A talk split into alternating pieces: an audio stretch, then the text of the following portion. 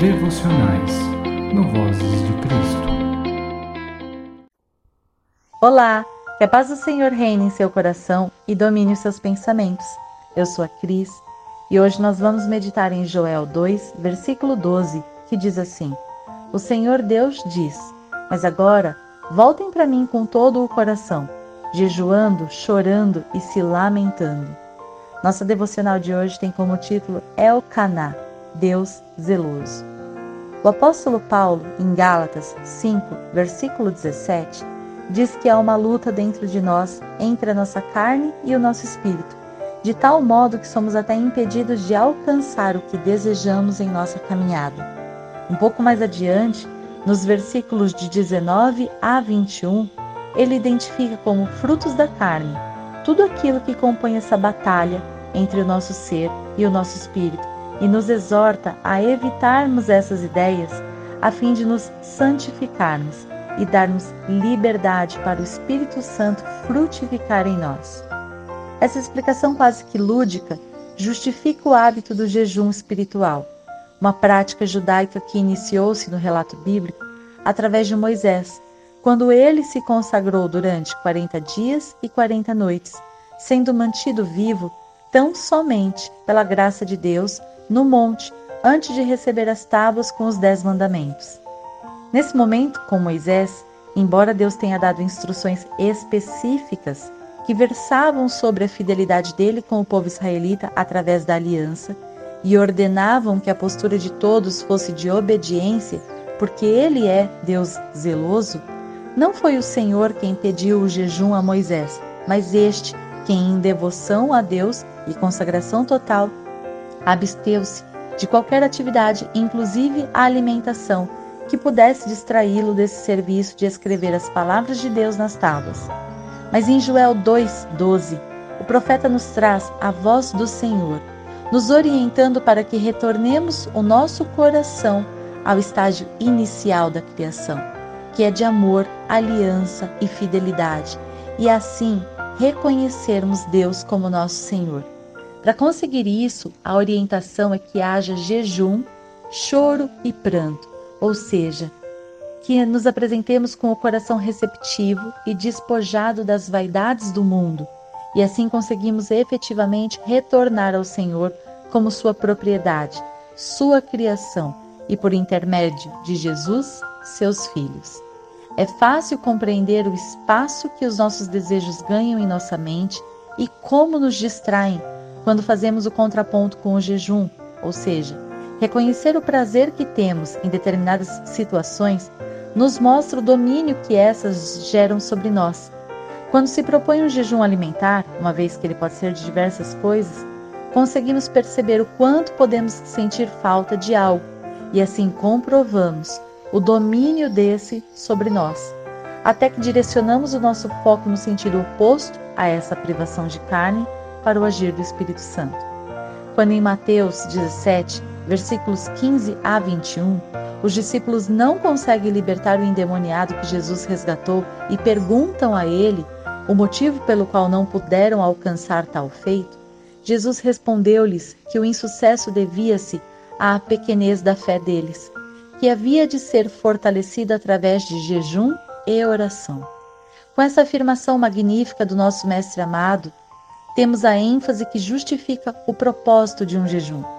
Retiradas as distrações causadas pelos desejos da carne, podemos viver outro nível de atenção, que abre os nossos ouvidos nas orações, nos tornando sensíveis à voz do Espírito Santo, nos direcionando e fortalecendo na fé. Jejum tende a estar ligado a um propósito espiritual, ou seja, a renúncia a algum prazer deve permitir que o nosso espírito, geralmente tão negligenciado pela vida terrena, seja alimentado, possa crescer e revigorar-se na presença de Deus. Portanto, a reverência que temos ao nos apresentarmos em oração deve ser o fio condutor para a prática do jejum. Assim devemos buscar em Deus o direcionamento sobre o que fazer, ou seja, de que nos abstermos e por quanto tempo. Nessa busca, o Espírito Santo identificará o que de fato rouba a nossa atenção. Então, prepare-se. Essa prática não será fácil, mas os frutos escolhidos serão de uma colheita farta da semeadura do Espírito Santo em nós. Que tal agradecermos juntos por esse dia?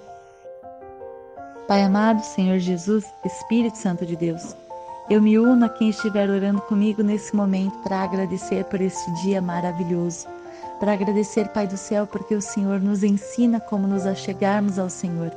Agradecer, Senhor, porque o Senhor se preocupa que nós estejamos sempre próximos do Senhor, sempre debaixo dos seus olhos, que nós tenhamos o nosso espírito com liberdade para ouvir a sua voz, que não estejamos distraídos, que não tenhamos a nossa atenção, o nosso tempo, a nossa vida roubada pelo inimigo através das distrações e assim nós possamos então ouvir efetivamente a sua voz, receber, Pai do céu, as suas orientações e possamos nos encaminhar por onde formos em comunhão verdadeira, real, nessa aliança fiel com o Senhor e com aqueles que estão ao nosso redor. Que a nossa vida e nossa postura e nossa conduta e nossa fala e o desejo do nosso coração sejam todos coerentes entre o que pensamos, desejamos e o que o Senhor nos ensina. Que haja verdadeira harmonia e equilíbrio entre os nossos desejos, Pai, e a Sua palavra. Então, Pai do céu, que a nossa mente seja transformada pelos Seus ensinamentos que o seu Espírito tenha liberdade dentro de nós para transformar, fazer a limpeza de tudo aquilo que rouba a nossa atenção. Que nós possamos, Pai do céu, efetivamente nos encaminhar por onde formos, sendo porta-voz do Senhor, sendo luz do Senhor a brilhar, dissipar as trevas por onde formos. Estejando, estando atentos à Sua voz, atentos ao que está ao nosso redor, vivendo em comunhão e harmonia com a criação e com os nossos irmãos. Por isso, Pai do céu, nós te agradecemos porque o Senhor tem cuidado, tem cuidado de nos orientar, tem cuidado de manter esse relacionamento vivo, tem cuidado, Pai do céu, em nos mostrar o caminho correto para nos achegarmos ao Senhor. Te agradecemos, Pai, por essa misericórdia, por essa graça que ela é imerecida, mas que o Senhor, só o Senhor pode nos dar. Pedimos, Senhor, neste dia, que o Senhor derrame o seu maná sobre nossas vidas Maná que abre portas de emprego, que traz cura aos enfermos, que transforma relacionamentos, restaura relacionamentos familiares, que traz luz a olhos que não enxergam mais, que traz alimento a todo tipo de fome, que traz força aos que estão enfraquecidos, que traz o caminho a quem está perdido.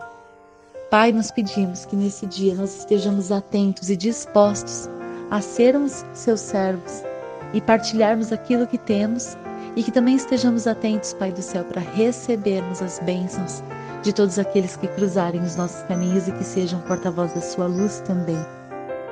Pai, nós pedimos ainda que o Senhor possa abençoar esse dia, que o Senhor nos proteja livre e guarde de todo mal, guarde os nossos pensamentos, a nossa mente, nos ensina, Pai do céu, a termos discernimento nos nossos pensamentos, a termos um espírito que seja apto a aprender, a entender os seus desígnios, a ouvir a sua voz e assim, Pai do céu, nos proteger do engano dos nossos sentimentos. Proteja, Pai do céu, também e guarde os nossos lares, os ambientes de trabalho, os ambientes escolares. Nos proteja e guarde enquanto estivermos nas ruas.